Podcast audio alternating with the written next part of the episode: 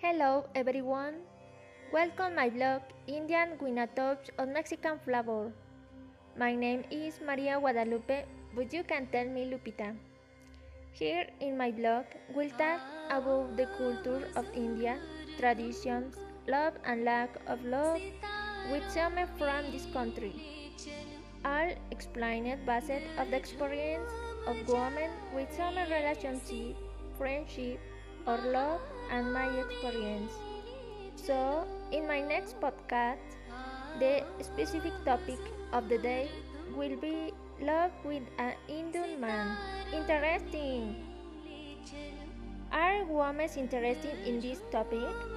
So, girls cannot miss it. So, subscribe and listen to use on each new broadcast.